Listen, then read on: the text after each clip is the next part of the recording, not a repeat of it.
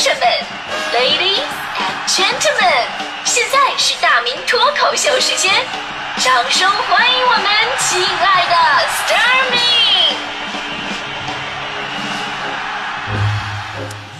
欢迎各位来到今天的大明脱口秀，我是大明。呃，今天的这期脱口秀啊，是年前封箱的一期脱口秀。这个“封箱”这个词儿呢，也是我这两年我 我才学会的啊。人家相声年前演出最后一场啊，都叫封箱嘛，反正其实就是歇了，对吧？但是说封箱啊，比较有仪式感，就比我说啊我放假了听起来更高级，是吧？啊，来年第一场再开箱。但是吧，我又觉得这个这个形容我吧，可能有点不太准确，毕竟人家呢是把戏服啊、道具什么的装到箱子里边封好，所以才叫封箱的。如果一个干广播的也没什么戏服道具什么的，走的程序跟他们不太一样，所以准确的来讲啊。我顶多是今天啊，是年前的最后一期脱口秀，然后呢，明天就不用再打印出来了，所以我这个应该叫封印，对吧？然后呢，明年第一期节目，你们等我解除封印，你们时候人类就没有办法阻止我了。但是这个今年的封印有点早，还有快一周的时间，啊，一个呢是给自己泄口气儿的时间啊，毕竟每天都要这么写，需要停下来总结提升自己；另一个呢就是也在筹划新一年的规划。二零二零年呢，又跟以前不一样，所以大家伙儿可以关注我的个人微信公号“大明的快乐时间”，明是铭刻铭记的铭啊，大明的快乐时间，未来一个月可能会有一些比较重要的信息出现哟。这个脱口秀呢，我肯定还会努力的做下去啊，今年呢也会努力的去写一本新书什么的。总之，二零二零年呢，让我们一起努力啊！也希望无论是广播的听众朋友们，还是通过新媒体收听的朋友们，都能够选择继续收听。毕竟咱这个节目还是非常有竞争力的啊！我们的核心竞争力啊，就是 免费的。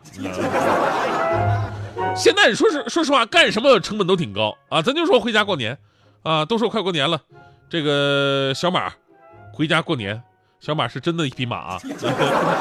他来到了一条河边，不知道河水的深浅，不敢过活。然后呢，遇到了小松鼠，问小松鼠：“水深不深呢？”小松鼠说了：“啊，河水可深了，能没过头顶，千万不要过河。”这时候，小马又看到了老黄牛，问老黄牛：“水深不深呢？”老黄牛说：“是是是，水深不深我不知道。他说我这有火车票，你要不要？” 哦，你是真正的黄牛。现在呢，我们总说哎买票难，然后呢黄牛还加价，甚至呢那些看似很正规的买票的软件，然后还给你推出了什么抢票加速包啊？你要是加钱的话呢，就可以有更高的几率抢到票。从偷摸的黄牛，这变成了公然的黄牛，公牛这样。所以每到这个时候啊，我们都希望各个有关方面啊，哪些部门啊，加大打击力度的同时，也能够通过其他的手段，让每个人都能买到回家的票，让春节啊，家家都能团圆。当然啊，咱们不得不说，其实这些年我们在春运这方面已经做得很好了。你换任何一个国家，无论是从运力还是从网络。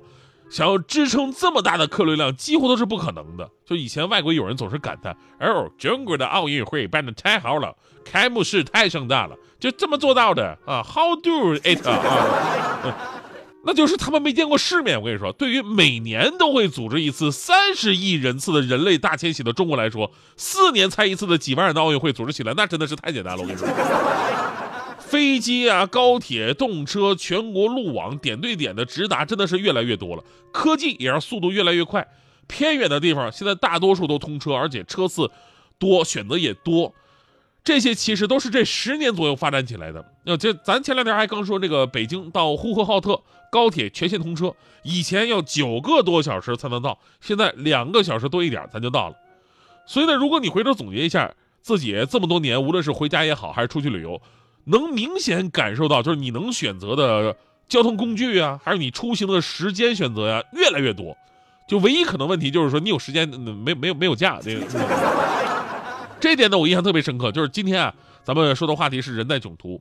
二零零五年初，十五年前，我当时去温州实习的时候，那会儿火车呀，不仅没有直达，而且特别的慢。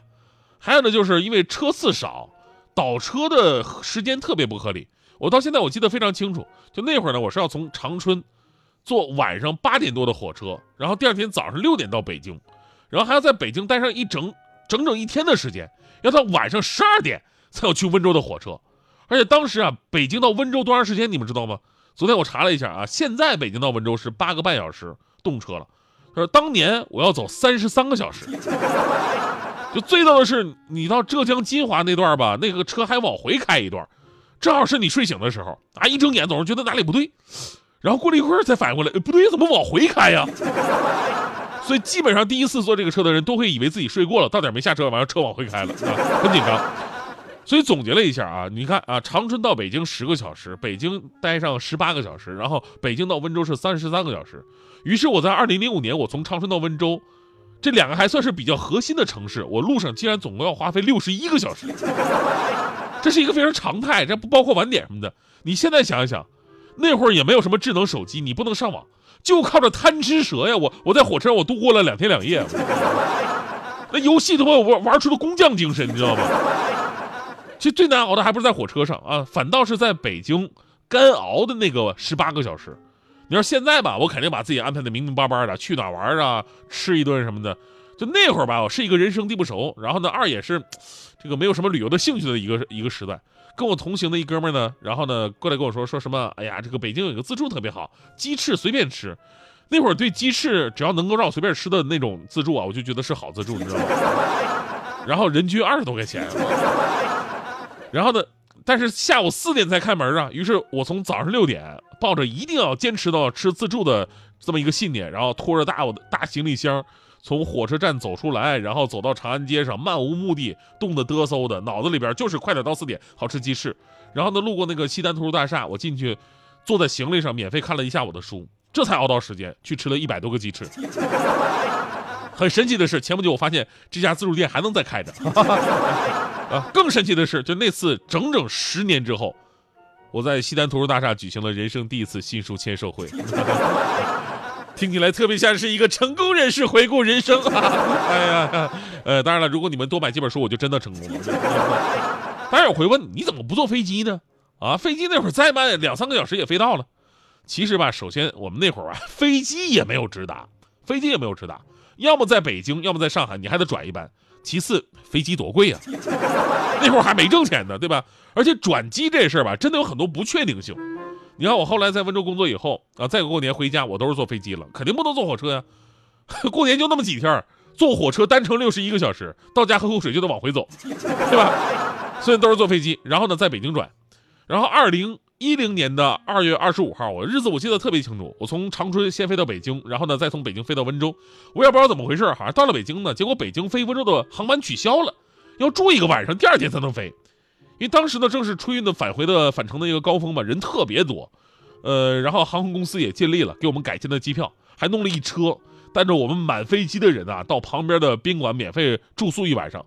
那天应该是北京下雪，所以滞留旅客特别的多。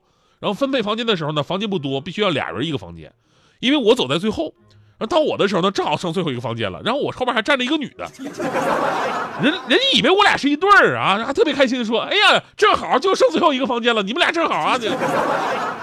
其实我也是这么想的，但我不能这么说呀，我得客气。哎，我我我我们两个不是一起的，你们看还有没有其他房间了？他们说：“哎呀，真的没有了呀。”我说：“哦，yes，啊不不不那个，哎呀，那怎么办啊？你说你们怎么能这样个样子啊？”结果人家姑娘特别大方，哎呀，别说了，人家也不容易，咱们得理解，毕竟人太多了。哥，你看啊，这样，妹妹呢也不跟您谦让了，我就先住下了啊。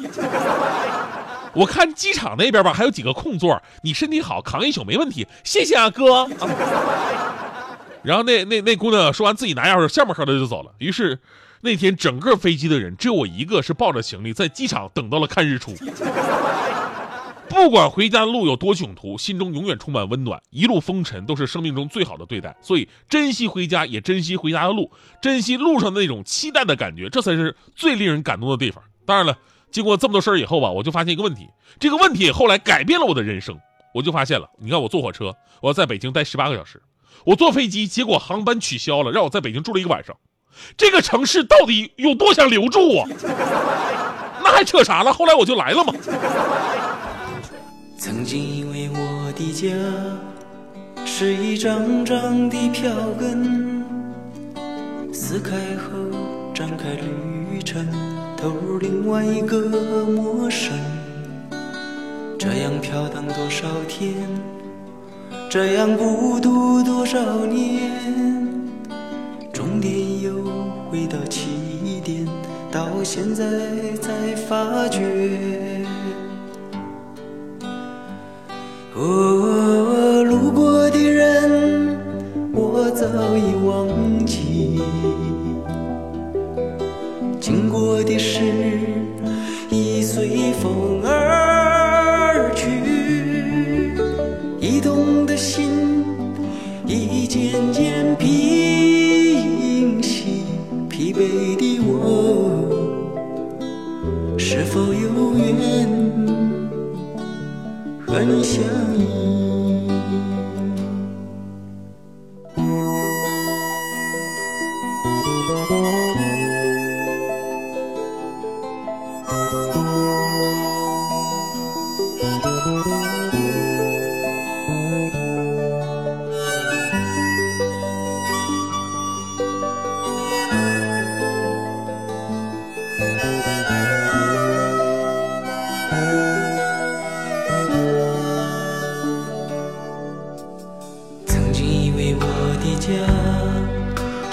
张张的票，撕开后展开旅程，投入另外一个陌生。这样飘荡多少天，这样孤独多少年，终点又回到起点，到现在才